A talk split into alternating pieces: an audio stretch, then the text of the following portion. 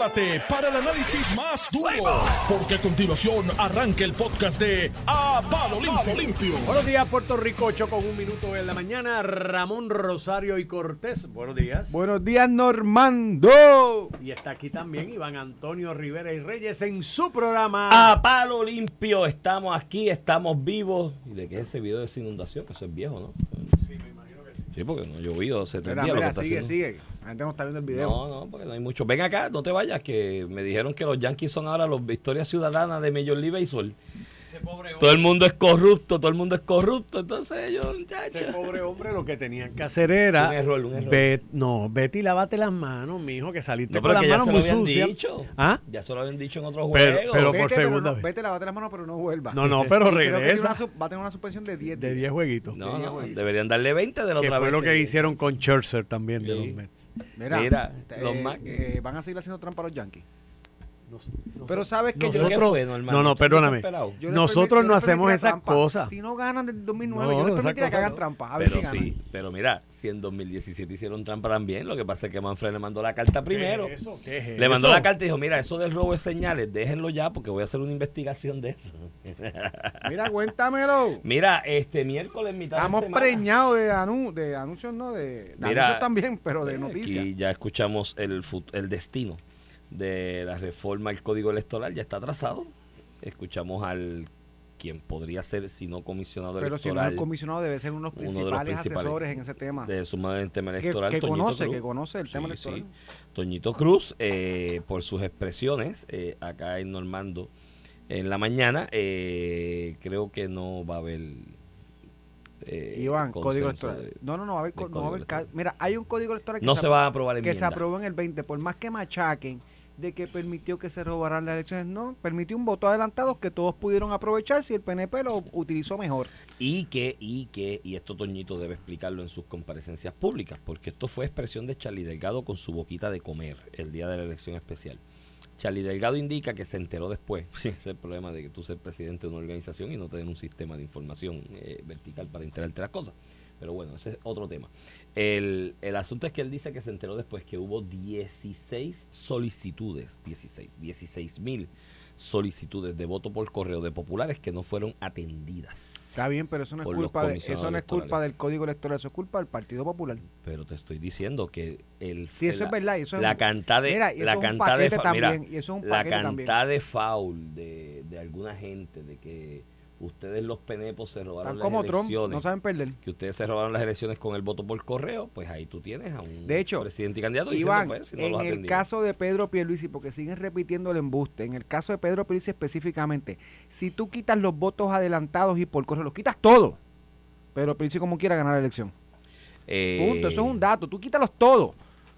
Todos, los populares, los PNP, los PIS, todos, quítalos todos. Y quédate más que con los votos en urna. Pedro Pierluisi ganaba la, gana la elección como quiera. O sea que- pero nada, no no pero ellos pero volviendo al código electoral, Iván, porque hay asuntos que sí tienes que atender en el código electoral. Si- hay consenso, porque es que yo digo, cuando tú te llevas el bate y la bola, no hay mayoría, lo ha dicho los presidentes legislativos, para aprobar la derogación del código electoral. Y si lo hubiera, no hay dos terceras partes para ir por encima del veto del gobernador. No se va a derogar un código que flexibilice el voto eh, por correo y adelantado, que lo puede utilizar muy bien para la próxima elección el Partido Popular, Victoria Ciudadana, el PIB, los que quieran.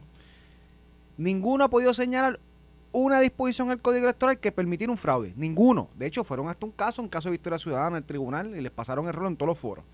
Este, porque no había prueba ni en la ejecución del código ni en las disposiciones del código algo que beneficiara al PNP. Hay un voto adelantado que si eh, que la gente lo puede utilizar y los partidos políticos pueden promoverlo. Sacando ese tema al lado, hay unos asuntos del código electoral que todos los comisionados están de acuerdo en, modificar. Por ejemplo, ampliar la hora de votación para hacerle fácil, más fácil a la gente. De hecho, a la gente ir a votar en vez de te- irte hasta las 3, pues ponerlo hasta las 5, de 8 a 5. Este, y de hecho, hay PNPs que dicen no haga eso porque los victoriosos se levantan tarde y, y que, que si no madrugan que no voten. Hasta para eso es bueno para no solamente para el punto de vista de hacerle la vida más fácil al elector, de darle más oportunidad de ir a votar, sino el hecho de que en la medida que tienes más horas en cada máquina, en cada máquina de lectura del voto, eh, puedes aglutinar más electores en cada colegio, lo que redunda en un ahorro económico que lo pagamos nosotros con nuestros impuestos, a la Comisión Estatal de Elecciones. Punto. Y así hay dos o tres apu- apuntes, apuntes puntuales en los que todo el mundo está de acuerdo. ¿Por qué no aprobar eso? En lo que no está de acuerdo y no va a haber consenso es en derogar el código o, o- o lo que piden lo- lo- lo- la minoría minoría, porque esto ni el Partido Popular ni el PNP están de acuerdo, de permitir que un partido postule, que dos partidos postulen un mismo candidato, los famosos partidos coligados, que no, que no, que no es parte de nuestro ordenamiento jurídico, no del código del 2020, desde la ley del 2011. No se permiten, hace más de 12 años, los, el- lo- l- los partidos coligados y el PIB y Victoria Ciudadana o los, sus- los predecesores de, esa- de ese movimiento impugnaron eso jamás porque se entendía que eso era darle una ventaja indebida a un candidato que iba a tener su foto y, forma de votar en dos eh, renglones o en tres renglones, mientras los demás solamente lo iban a tener en uno. O sea, es hasta lógica. Pero entonces, la primera fue prueba de Jesús Manuel, que compró eh, varios días, va a terminar en nada. Mira, primero ayer José Luis Dalmau tira el medio a Tatito. Dice, bueno, yo aprobé acá lo que llegamos a un acuerdo con Tatito, sacaron unas cosas que no había consenso. Llegó allá y quería el comité de conferencia para ponerle unas cosas que ya nosotros hayamos acordado no, no ponerlas. Entiéndase, el asunto del presidente de la Comisión Estatal de Elecciones, que era un no para la delegación del PNP, y a- el requisito de que los eh, legisladores por acumulación, esas candidaturas, tuvieran un mínimo de precintos de acumulación para obligar a los partidos de minoría a minoría, los que no son PIP, eh, los que no son PPD y PNP, a tener que postular la misma cantidad de candidatos que postulan los partidos principales para que todos compitan en igualdad de condiciones. Eso era algo que Tatito estaba de acuerdo y José Luis Dalmau lo quitó en el Senado. Eso le conviene al PPD. Claro que le conviene al PPD. A- si a alguien le conviene al PPD. De hecho, a lo mejor con eso hubiera tenido mayoría de verdad José Luis Dalmau para aprobar medidas que se quedó en 12, no en 14, que es la mayoría que tú requieres en el Senado. Y en ese sentido, ayer José Luis Dalmau dice, bueno, pero él allá no quiso con, con los pueblos, yo no voy a crear comité de conferencia porque el nuevo presidente del Partido Popular, Jesús Manuel, eh, debe tomar la posición institucional. Yo le digo, entonces, ¿para qué lo aprobaste en el Senado? Iván, porque salvo José Luis Dalmau corriera en esa contienda, cosa que no es. Para la primaria del PPD para la presidencia, él sabía ya que no iba a ser el presidente hoy. Él lo sabía ya. Entonces, ¿por qué lo aprobaste si la excusa de ahora es que hay un nuevo presidente? Venía un nuevo presidente, ¿para qué lo aprobaste entonces? Eso Bueno, era un la- hecho. la Venía un nuevo era presidente. que si ganaba Javi Villalba, con toda probabilidad no iba a tener esa controversia. Claro que le iba a tener igual. Si Javi de- habían dicho que había estado en contra de, de este revolú, igual ibas a tener que darle espacio al nuevo presidente que tomara la postura institucional, aunque fuera a conformar lo que él hizo. O sea, lo que te quiero decir es que hasta ni la excusa hace sentido, porque tú, tú no estás corriendo para la presidencia, tú no corriste para la presidencia. O sea, tú sabías que hoy tú no ibas a ser el presidente, ¿para qué aprobaste lo que aprobaste en el Senado? Y hoy dices que es para darle posición al nuevo presidente. Pero entonces, aún con el comité de conferencia, Iván, tú le permites al nuevo presidente eh, eh, tomar posición. Si tú mandas la medida comité de conferencia, la mantienes viva, tienes hasta el 25 de junio, 30 de junio para bregar con ella y le das todo ese espacio a que el Partido Popular, a través de su nuevo presidente, ponga su posición. Estamos hablando de un mes y medio, Iván, un mes y medio. Las ganas de no hacer nada y, y las ganas, by the way, No, de los dos, de de, chavar, de chavar los dos, ta- tanto. Tatito Hernández, mirate las expresiones de hoy, como José Luis Dalmau, los dos están al unísono, eso es problema de él, que empiece de cero No, no, no, y que bregue con los comisionados. No son las expresiones Chávate de hoy, liderato. El, desde el lunes. Desde el lunes. Tatito fue más allá. Tatito dijo, bueno, pues que le pregunten. Cuando lo vean, pregunten en cuál es su posición. Pues yo no la he escuchado. Y- como queriendo decir, Sí, este eh, no asumió postura. Y, y eso es lo otro. Jesús Manuel, me quiero sentar a analizar el código. Yo ven acá, pero tú eres representante, astronauta. Este, este código se está discutiendo desde enero del 2021. Ese día faltó esa clase. ¿Ah? El día que discutieron el código él no estaba. En- es que faltó todos los días, porque si alguna medida de las prioritarias que mencionó la Cámara, los populares cuando ganaron la legislatura, Compromiso era el código electoral. programático, Pro- pro- programático. compromiso que programático. fue posición de Tatito también. Como esto es una, una, una medida de, promesa institucional del partido, una cuestión programática, el partido tiene que ser el presidente. Mira, yo, yo, le, yo lo, hablaba, lo hablaba con Edwin Mundo y con Vanessa Santo Domingo de que se empezó a discutir esto cuando sacaron a Connie Varela, que había un proyecto de consenso. No gasten el tiempo en eso. Los populares no se pueden poner de acuerdo. No se van a poner. Y si se ponen políticamente, no lo pueden decir. No lo pueden empujar. Porque es un catch-22. Van a perder como quiera. Si tú no derogas el código, cosa que no va a pasar porque el PNP no le va a votar a favor para las dos terceras partes, el gobernador no lo va a firmar. Eso lo saben ya. Cualquier enmienda que tú hagas te van a caer arriba con que cediste a tu promesa de derogar el código. O sea, no gasten tiempo en eso porque los populares no lo van a mover. Y la excusa ahora, que no es excusa, by the way, es que hay un nuevo presidente, pero si no, lo del nuevo presidente lo sabemos desde el año pasado. Desde el año pasado yo sé que hoy va a haber un nuevo presidente. Punto. Entonces, la postura de, Jesús Manuel hasta me indigna más. Vamos a aguantar la bola porque quiero crear un comité de expertos. Dice, Toñito, Toñito leído esto 20 veces. A, para tomar la posición del partido. Mira, di que tú vas a llevar tus recomendaciones a la Junta de Gobierno, eso yo lo entiendo más, más legítimo. O a la Junta Estatal, como el Consejo General que ustedes tienen. Consejo General hasta la Asamblea. Y yo eso lo entiendo. Pero que vas a tomar postura, pues tú, que tú has hecho en tres años, dos años y medio. Entonces, José Luis Dalmau, que el, que el nuevo presidente tiene que tomar postura institucional. Pero si tú eres dos años, tú llevas dos años y medio siendo presidente, ¿Cuál era la postura institucional? ¿me entiendes? Nu- Nunca hubo postura institucional. Hubo postura de la Cámara y del Senado con Ibarela, el otro, el otro. Pero que el nuevo presidente tiene que buscar la postura institucional. Pero si el nuevo presidente va a ser presidente por posiblemente a lo máximo un año y medio y tú llevas dos años y medio de presidente, No, un año y medio no, un año. A todo fuete. a todo fuerte. a todo fuete si corre. pa. Pero si corre y, ga- y, Y gana. y tiene hasta noviembre, por eso, a todo fuerte va a tirar un año y medio. sí, hasta, pero- hasta noviembre del Sí, pero 2020, tú no- tú no vas- 24. tú no vas a aprobar enmiendas a código electoral en eh, la última No, sesión. estoy claro, estoy claro, por eso, pero la postura internacional, José Luis Tiene seis dice, meses para la tiene que tomar una persona, no, y, empiezan las candidaturas en diciembre, así, Por tienes eso tiene seis meses. Tiene, Tiene que tomar una postura internacional en seis meses, lo que tú no pudiste hacer en dos años y medio. ¿Me entiendes lo que te quiero decir? Entonces tú dices, mano, esto gana no hacer nada, olvídese del Mira, código electoral, se va a quedar el del lo que- 2020 por, y de hecho con las incomodidades del 2020 como el horario, por las posturas del Partido Popular. Punto, no le eche la culpa a más nadie, por el Partido Popular. Si usted quiere. Y las ganas de estos dos de chavar al nuevo presidente, porque míratela, esto es estos dos para quitarle el liderato a Jesús Manuel. Bueno, no, no, espérate, no es para quitarle liderato. Eh, ahí hay otra cosa detrás, es tratar de, pon- de poner en evidencia falta de liderato. es otra cosa. eh, liderato tú tienes que tenerlo primero para que te lo quiten. Está bien, pero Aquí tú, es, tú llegaste. tú no esperas que, te- te- que la medida para que para resaltar eso sean los mismos pues- pues tuyos. tiene, que, pues tiene que ahora sacar, no puedo decir la palabra al aire, pero tiene que sacar los bodrogos y tomar postura y, los ovarios, y los ovarios, los bodrogos ovarios, para, para hacerlo, para hacerlo el sexual, tú sabes, te digo, para hacerlo, No, pero tú sabes. Jesús Manuel no son ovarios, no pueden Son- ser ovarios. son bodrogos, son Digo que sepa yo, yo no sé. No, no, sí, sí, últimamente las definiciones de género y las cosas son tan confusas que yo no. Allí dijo uno en la Cámara que un hombre podría parir en, una en el Senado, en las vistas de Rodríguez Bebe. Una Ah, que está doctora. cayendo el tema. te quiero Una doctora tema le dijo que sí, que, que, que donde ella atiende, en la clínica que ella atiende, han ido hombres a parir y ahí yo me perdí. Pueden ser mujeres que su identidad es hombre, me imagino, ¿verdad? bien, pero dilo así. ¿sabes? Pero bueno. Pero Mira, si usted quiere entender y ver resumido, no, es que no hay mucho más que adelantar a lo que tú analizaste. Es- Eso es, eso es lo que está en el meollo del asunto.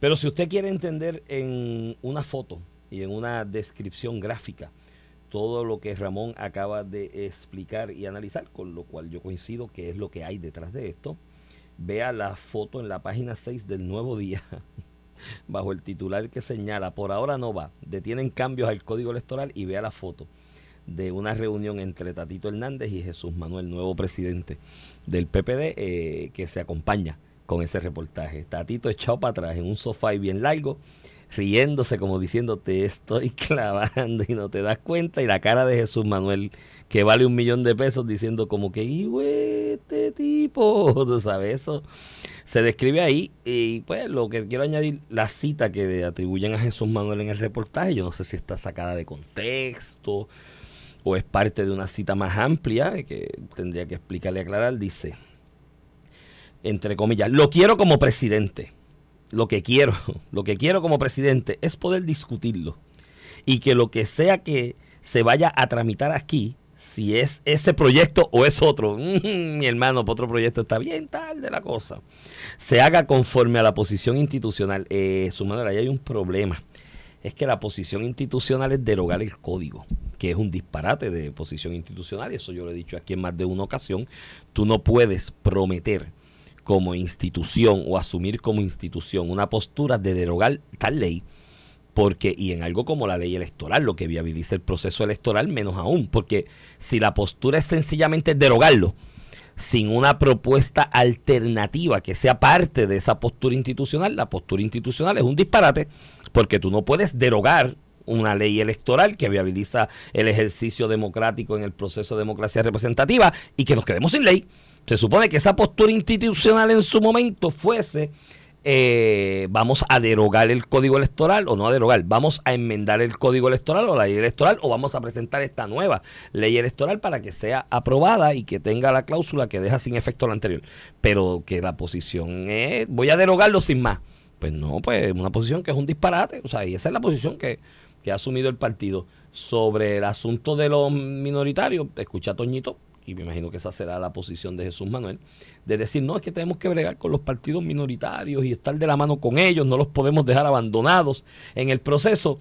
Mira, eh, muchachos y muchachas y muchaches, para ser inclusivo, no coqueteen con ese voto de esos partidos minoritarios o emergentes o de nuevo cuño, como le quieran llamar. Dejen el coqueteo con ellos, no van a votar por ustedes un popular que se postule a gobernador, que se postule a senador, que se postule a alcalde de San Juan, que se postule a alcalde de otra municipalidad, eh, no va a contar con el voto de esa gente por más que coquetee con ellos y por más que usted se doble. ¿Me entiende? O sea, la vieja mía del campo antes de morir me decía, el que se dobla mucho se le ven las enaguas. Yo, para los más jóvenes, enagua era como una cuestión que iba por encima de la ropa interior. Era parte de la ropa interior era como otra falda, no sé, tenía su utilidad en algún momento en la historia. Eh, decía, no se doble demasiado porque se le ven las enaguas, no coquetee con los partidos emergentes y los minoritarios y le cargue los bultos, porque usted le carga los bultos y no le van a prestar el voto, van a terminar clavándoselo, ¿me entiende? Pues usted, si tiene la oportunidad en la negociación de adelantar la causa de su partido, pues hágalo, porque si no se lo van a clavar, como quiera. ¿Sabes? No coquetee, eso ya la la, la cuenta de pedirle el voto prestado a los independentistas y a la izquierda del país por parte del Partido Popular está sobregirada.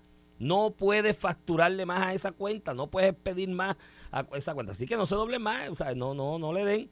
Ya, y, y, pues ahí está la, la ruta trazada. A la larga, el primer gran problema que va a enfrentar Jesús Manuel, es el primero, el primer gran problema y no es el más grande. Aquí van a venir otros posteriormente. Aquí va a venir estatus. El, financiero, aquí va a venir, el financiero explotar el mes que viene. Aquí viene el financiero, aquí viene el alcalde del PPD. Aquí viene el de posturas sobre proyectos de política social económica, que, que hay una mezcolanza. Ah, y ni te voy a hablar de las que puedan venir entonces con otros asuntos como el aborto, como la regulación que está proponiendo Rodríguez Bebe ahora que está adelantando y, la de Lisiburgo. Ahí van a venir una serie de, de, de, otros hechos que hay una mezcolcha dentro. Por eso es que yo, mi conclusión el lunes es esto, aquí un, un nuevo presidente del PPD, en el caso este, de este, de este momento Jesús Manuel, es, mira, o corro para candidato a gobernador y uso esto para hacer y a tratar de asegurarme una candidatura o trato de enderezar esto y, y, plantar liderazgo porque aquí hay una melcocha que hay que definir y tú no puedes llegar a una elección general con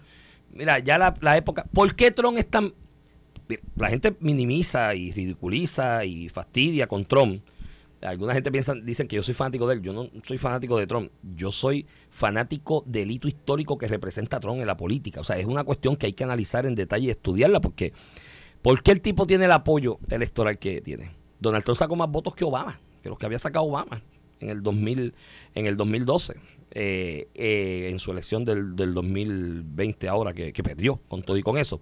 Porque el tipo se para en una postura y se está, eh, y voy para adelante. Ya la época de estoy con un pie aquí y otro piasca y me cambio para acá un día y otro día para acá, ya no tiene espacio porque la información corre muy rápido por las redes sociales, todo el mundo tiene el teléfono, entonces te ven en ese culipandeo y te dicen, ah, pero es que tú no tienes postura, tú siempre estás en un culipandeo aquí. Y para tocarte rápido este tema, porque tengo varios temas que quiero cubrir.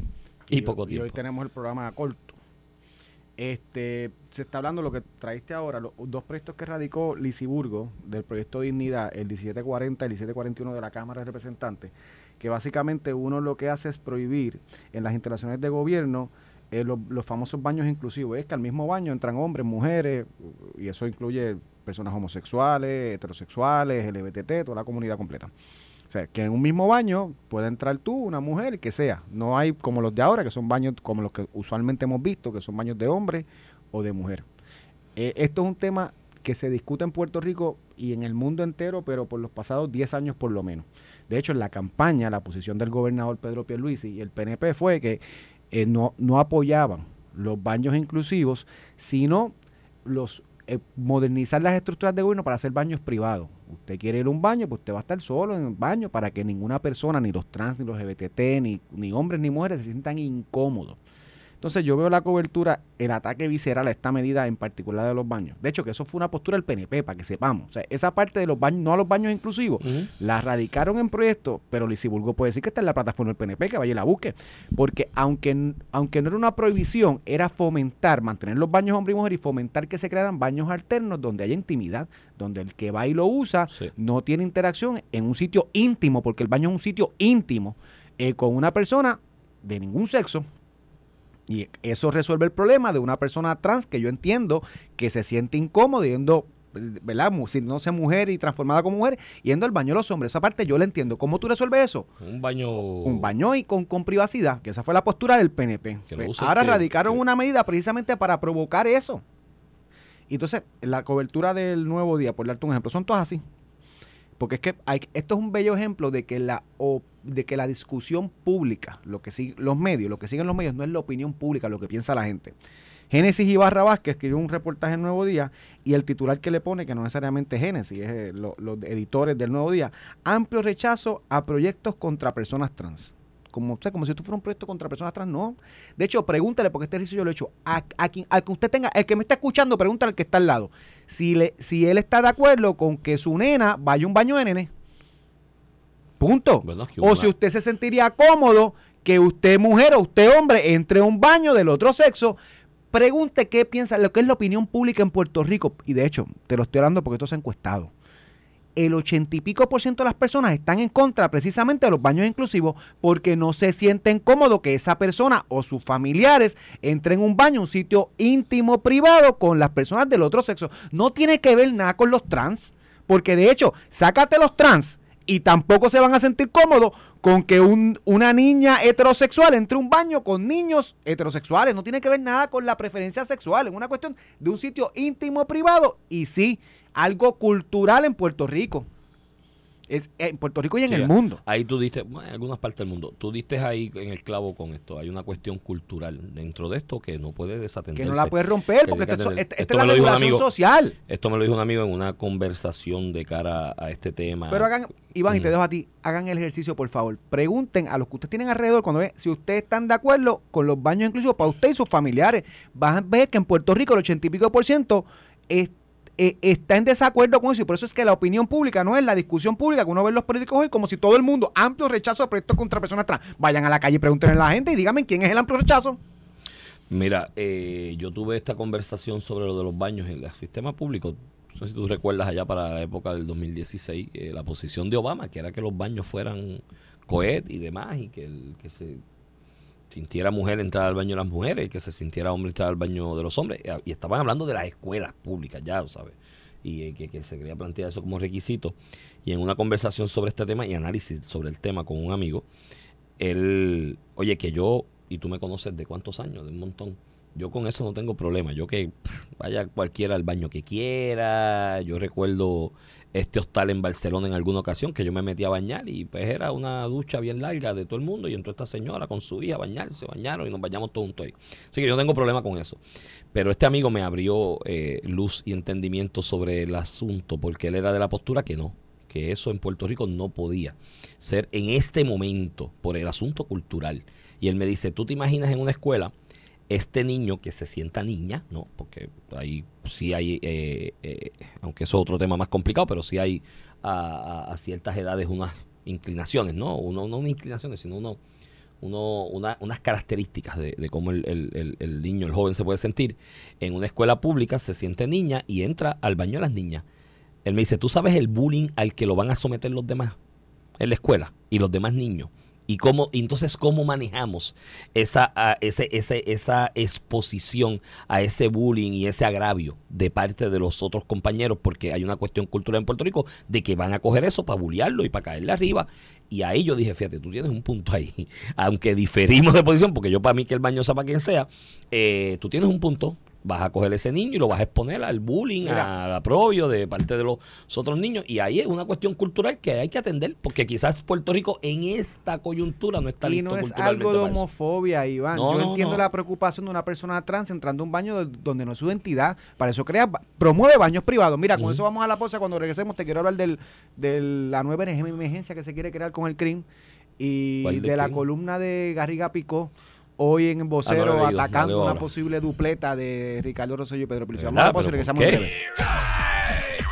Estás escuchando el podcast de A Palo Limpio de Noti1630. Bueno, 6:30 edición de hoy, miércoles 17 de mayo del 2023. Este es Iván Rivera quien te habla. Acompaño, como todas las mañanas, al licenciado Ramón Rosario Cortés y Valiente. Buenos días, Iván Antonio. Mira, Iván, te quiero tocar el tema del CRIM. No, no me toques nada. Tú discutir, tema, discutir, quiero discutir, tema ahí. quiero discutir el tema del crimen. Este, ayer salió a relucir en jugando pelota dura una noticia que, que creó cierto, Conmoción. cierta conmoción, con, ¿verdad? Como se proyectó la noticia, seguramente. Este, eh, que se iban a enviar a, a, a tasar, ¿verdad? Para pagar 200 240 mil propiedades eh, y que la- esos 240 mil propietarios iban a tener que pagar el crimen. Este, No necesariamente. no, no, no. porque es si es tu vivienda principal. Pero vamos a ver, vamos a hablarlo con los detalles, por darte el ejemplo. En Puerto Rico hay unas propiedades, tu propiedad paga CRIM, La mía sí. la, y la mía paga CRIM, y tengo una parte que es exenta, la otra parte la pago, y en mis otras propiedades que no es la principal, tengo que pagar CRIM. Crin, Porque esa es la, la aportación que uno le hace al municipio por tener una propiedad en ese municipio. No es de Puerto Rico. Esto, los property tax en Estados, en el resto de Estados Unidos son una cosa abismal. En Puerto Rico es un poquito más hecho, una- liviano el pago. Yo tuve una, una, una, yo tuve una exención de zona histórica, por allá, por el área de Sagrado Corazón, zona histórica, pero fue por unos años. Ya se acabó y yo dije, pero, Pero- ven acá, dejó de ser histórica pero- de un día para otro. históricamente a los municipios, a los municipios, nosotros eh, contribuimos principalmente con el pago del CRIM, ¿verdad? Con el pago de la propiedad, que vive en el municipio, yo vivo ahora en Guaynabo, mi mamá vive en Vega Baja, le paga al CRIM y eso es parte de con lo que el municipio corre los servicios que da el municipio, desde recogido de la basura, bla, bla, bla. También tiene otros ingresos como las patentes, propiedad mueble, que es parte del CRIM también, pero sobre la inmueble, yo creo que es justo que el que está pagando por los pasados 50 años eh, pague junto con el de al lado que no está registrado o tasado, o el de al lado o el de más abajo. O sea, literalmente estás hablando de un contribuyente que no está registrado por ineficiencias del CRIM. Porque el, co- el contribuyente no baila, el residente no baila y el CRIM, mira, no, yo estoy pagando, tásame y, y a pagar. No tiene que pagar por obligación de ley porque el CRIM no lo había tasado. Y eso es por negligencia y politiquería por negligencia y politiquería de los gobiernos que decían no me voy a meter en ese revuelo. Pues ahora hay una Junta de Supervisión Fiscal que para sacar al crimen a todos nosotros de la quiebra le exigió al CRIM que tiene que empezar un procedimiento como parte de su plan fiscal para poner a pagar a aquellos que se supone que estén pagando y no están pagando. O sea, Ya. usted que me escucha está pagando la propiedad del CRIM, sepa que hay 200 mil, 40 mil propiedades que no están ni tasadas. Que eso no significa que hay 240 mil propiedades que van a empezar a pagar mañana. No, de hecho, la gran mayoría de esas propiedades no van a pagar porque son residencia principal. Por ahí se robaron Y, y chavos hay en una este excepción país. y hay una excepción de residencia principal Por- y hay, ot- y hay otras excepciones también depende el, el tipo de uso que le das a la propiedad Le- a- eh, y lo que empieza mañana no es cartas de cobro como se trató el proyecto eso es un paquete mañana empieza una fase de orientación De que te van a tasar. de que van a empezar a tasar y tienen que cumplir con 10 mil con, con 10.000, eh, notificaciones en la primera fase Y que vez- tiene que, que tiene que, que comentar eh, tiene que terminar durante estos próximos dos, tres meses. O sea, estamos hablando no de 240 mil, de 10 mil como un proceso que se supone que el crimen hubiera hecho hace muchísimos años atrás y no hasta que la Junta de Supervisión Fiscal nos dice hagan las cosas bien que se están haciendo. Entonces llega un punto que se quiere crear una histeria que yo realmente no lo entiendo. Porque para el que paga es injusto que otro no esté pagando. Y para el que va a pagar, si es tu residencia principal, no vas a pagar. Si tú tienes cuatro o cinco propiedades, pues deberías pagar como pago yo. y que de hecho eh, Puerto Rico, lo que pasa es que aquí, mano, se habla de reformas contributivas, las enmiendas que se le hace, se le hacen a las leyes de contribución sobre ingresos, por ejemplo, y otras. Y nunca se ha hablado, cuando se habla de reforma contributiva, nunca se ha hecho una reforma contributiva de verdad, porque una reforma contributiva de verdad, Ramón, se supone que lleve en consideración no tan solo los ajustes en el impuesto sobre el ingreso, también a la vez y de la mano del, del consumo, ¿no? En ciertas áreas y en unas, no, por ejemplo, a mí se me ocurre, artículos de cierto lujo, pues, pues que paguen más versus artículos de primera necesidad o artículos de mayor uso frecuente, ¿no? Pues que paguen menos, eso es una alternativa siempre que se tiene que estudiar, en otras partes del mundo lo hacen, y eso tiene que ir de la mano también del impuesto que se le pone a la propiedad inmueble. Hay estados de Estados Unidos que no se pagan contribuciones sobre ingresos, se pagan impuestos contribuciones solamente por la propiedad y han demostrado que son más que suficientes para subvencionar la operación del Estado. Claro, una operación del Estado ajustada a lo que es necesario. Eh, eh, no como aquí que el, el, gobierno es todo y todo y cada día más y cada día más el gobierno y más el gobierno agarrando el control de la vida de la gente. Entonces, pues sí, tiene que tasarse porque si tú en algún futuro vas a hablar de una contribución o una reforma contributiva en general, tienes que tocar el screen también. Y para hacer eso, tiene que estar todas las propiedades tasadas. Que aquí se han robado chavo en esos gallos, pero mira, desde los noventa y pico, aquí se fueron 100 millones en una digitalización del catastro, se fue a pique y nunca se, se, adelantó mucho. Se gastaron otros 90, 80 millones porque ese proceso de tasación que estamos hablando hoy, eh, Ramón, que se tiene que hacer y que se ha anunciado que se va a hacer en el 2023 porque la Junta le ha dicho, muchachos, ¿y por qué ustedes no han tasado? Porque esto es parte de los ingresos del Estado y no, no, nadie los monitorea. Esto está manga por hombro y al garete. También ya desde finales de los 90, principios de los 2000 se invirtieron, creo que fueron 80 millones en aquel proyecto, para unas tasaciones o retasaciones de las propiedades que iba a incluir obviamente tasar las que no están tasadas, que nunca se han, que nunca se han tasado en la vida, a pesar de que hay una ley eh, para cobrar, co cobrar por la propiedad inmueble y contribución por la propiedad inmueble. Se los robaron también, pues mira, mano, todos esos millones se fueron, nunca se hizo. Y ahora hay que hacerlo. Y, y, qué bueno que se va a hacer, porque vuelvo y te repito, si aquí vamos a hablar en serio en un futuro de una reforma contributiva de verdad, lo que se llama reforma, tienes que tener tasadas las propiedades inmuebles para poder entonces, dentro del balance que hagas presupuestario y los ajustes que hagas de contribuciones en ciertos renglones, para tratar de beneficiar a la mayor cantidad de gente posible, pues tienes que tener eso tasado para poder hacer cálculo y número y decir cuánto es. Totalmente de acuerdo. Mira, y Iván, tasaciones reales. Y con ese tema, hoy en el vocero, en una de las columnas que la escribe el ex senador, profesor Garriga Picón, el movimiento estadista, un, una persona de muchísimos años en, en la política. Nadie puede dudar que es estadista. Nadie puede dudar de eso. Hace un planteamiento y está con Jennifer González también, de esos que promueve la primaria. Sí, sí. Y eso está bien, el derecho tienen, eso no hay problema con eso. Hoy escribo una columna básicamente llamando al caos, de que si es una, una primaria de Pedro Pierluisi y Ricardo Rosselló, esa papeleta sería un caos. A que en una primaria si hubiese un entry entre Ricardo Rosselló claro, para Washington la, y Pedro La preocupación con razón, que yo digo que es una preocupación. De hecho, cualquier persona que apoya a Jennifer González en una primaria sabe que si Jennifer corre para la gobernación y se hace una dupleta de Pedro Pérez y Ricardo Rosselló, cuestión que ella ya hizo en el 2016 como, y ganó. Ahí vas a tener como el 90% de los PNP según el último ejercicio electoral que hubo, que fue en el sí, 2016. Es una que, máquina y que le fueron a escribir el nombre. O sea, que le fueron el No, no, no, no, te estoy hablando del 2016. Ah, no, en sí. esa primaria Pedro Pierluisi perdió por un por ciento, fue como 50 ¿Y cuál fue la, ¿y cuál fue 50 y medio a 49 ¿y y medio. ¿Cuál fue la dupla? ¿Con que ganó Jennifer González? Una dupla con Ricardo Rosselló. Con Ricardo Rosselló. Y, eh, y realmente es que con razón o sin razón con Digo, ya corrió casi sola ahí porque diga, corrió contra Pesquera, porque también. correr contra Pesquera es correr solo. Muchacho. Sí, pero se, se, beneficia de esa, de, esa, de, de, esa papeleta también fuerte. Este, y también Ricardo Rosselló se benefició, yo siempre lo dije, que parte el error político de Pedro Pérez se, se, yo se lo atribuyo también a verse abrazado de Carlos Pesquera, que con atributos o no, no era una persona políticamente correcta a nivel sí, electoral, sí, punto. Sí. Pero sacando ese tema... No tenía un atractivo electoral. Si, si, el escenario del PNP es un escenario sencillo. Tienes una comisionada residente con todas las de ganar y revalidar y tienes un gobernador con todas las de ganar y revalidar. Miren los periódicos, el Partido Popular está muerto. El Partido Popular lo único que pide es una primaria donde nos destrozamos. Eso es la única, lo único que les queda a ellos es eso. Punto. Bueno, todo el mundo está apostando a eso. Claro, es lo único que les queda. Entonces, si Jennifer González decide, que ya ha dicho que no lo ha decidido, que lo está pensando, que hará lo que la gente diga, que si decide retar a Pedro Pierluisi, pues no descartes que Ricardo Rosselló decida correr para comisionado residente sí. y si hace una dupla con Pedro Pierluisi, pues tienes un corazón de rollo sí. rosellista que se le une a la otra parte sí, que tiene Pedro Pierluisi mira, fuerte. Entonces, si fuera tan desastre la columna, no lo escribirían. Yo, Tú apoya a Jennifer que corre y déjalo que ellos hagan el, el disparate. Pero realmente es la demostración de una preocupación que la mía es otra.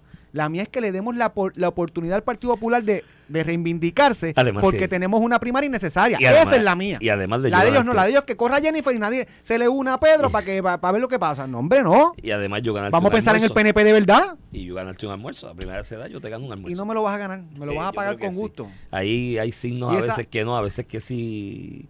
¿Y hoy Recientemente. ¿Y hoy cómo estás? Habla claro. Eh, no, o- recientemente uno que sí, cuando le preguntaron por la casa de la palguera a Jennifer González y dijo, yo no voy a hablar de asuntos familiares, está en carrera. pues si no contestaba, ¿sabes? Porque eso es fácil de contestar, ¿no? Y, y alegar y gente que sé que está con ella, que son muy activos en las redes y demás, señalando que, que bendito su vida familiar, que cómo va a meter la familia. Bueno, es que la familia la metió ella ya, ¿me entiendes? En su, Y no deberían meter en su ruta. de eso. No, no, no, no, no. deberían discúlpame, discúlpame que esto yo siempre he estado claro en este país. Aquí hay mucha gente en la política que para vender unas imágenes, unas ficciones de, de, de familia perfecta, de ser humano perfecto en la sociedad como la conocemos, eh, lejos de los márgenes, eh, rápido meten a su mamá, su hijo, su hija, al otro. Después cuando vienen los comentarios alrededor de la familia se hacen los ofendidos. Ay, no te metas con mi hija, no te metas conmigo. Y pero si que lo metiste fuiste tú, loco. Quien lo metió fuiste tú. Y en el caso de Jennifer, ella, su nueva familia extendida, porque cuando tú salud, cuando tú te casas, extiendes tu familia, ¿me entiendes? Eso es una realidad. Y, y entonces ella en esa nueva realidad de familia extendida, ella la ha expuesto todo el tiempo, desde, bueno, la boda, desde el maquillaje hasta la boda, eh, entre otras cosas. Y ahora decir, ay no, porque eso es una cuestión familiar que no voy a hablar nada. Y eso es síntoma de que está analizando todavía correr, porque si no contesta, Y, dere- y y dice, la casa es de mi suegra. Y derecho tiene, pero si vamos a empezar en el PNP, vamos a empezar en el PNP de verdad. Al PNP le conviene una primera, tú tienes dos candidaturas principales listas y prestas para La revalidar. posición de ellos es que el PNP siempre ha salido más fuerte de las primarias, porque es un partido de primarias. díganle eso a Pedro Rosselló en el 2004 y, la, y Ricardo Rosselló aún Mira, así es que, es que lo ganó de la, con 42 lo de la primaria, Pedro Pierluisi aún así ganó con 33%. Tú sabes el- el asunto O sea, de la la primaria no me indi- que, solidifica. indistintamente de que pudiesen ganar o no después de una primaria. Y obviamente eso tú tienes que analizarlo en contexto de que lo que sería oposición, que es el PPD, tú miras para allí y "Bendito". Y Victoria Ciudadana no cuentes. con- O sea, es los que están en la paja mental de la suma esta de tabula rasa de que si Victoria Ciudadana y Dalmau, o sea, Lúgaro y Dalmau, sacaron 14% aproximadamente cada uno, 15% y es 30% y con un poquito más ganas. No déjense de la paja mental. Primero, 2020 no fue, fue una elección atípica, no puedes utilizarla como base de cálculo o análisis electoral o de posible participación electoral de ninguna forma. Y número dos, si tú sacas de Victoria Ciudadana la, la, la fórmula, a Lúgaro, la figura de Lúgaro como candidata, ya perdiste ahí 150 mil votos, ¿me entiendes? O sea, no, no, no, no, o sea, no, no, no lugren con eso. Así que, que eso, hay unas realidades políticas. El problema de eso es que mi hermano, con billetes tú puedes fortalecer una campaña o debilitarla. Entonces, si tú tienes dos candidatos, como Jennifer Perluisi, que ya tienen su acopio económico, si lo vas a quemar en una primaria, entonces tienes que partir de cero en tres meses para buscar los chavos, para enfrentarse a un candidato. Y si el PPD escogiese en una primaria un candidato que tiene capacidad o tuviese capacidad de recabar económicamente, te- pues, se puede poner en la pelea. Mira, Iván, y con eso vamos a terminar el programa, que por ahí viene Alex Alex con invitados especiales. Esto fue el podcast de A, A- Palo Limpio de Noti1630. Dale play a tu podcast favorito a través de Apple Podcasts, Spotify, Google Podcasts, Stitcher y notiuno.com.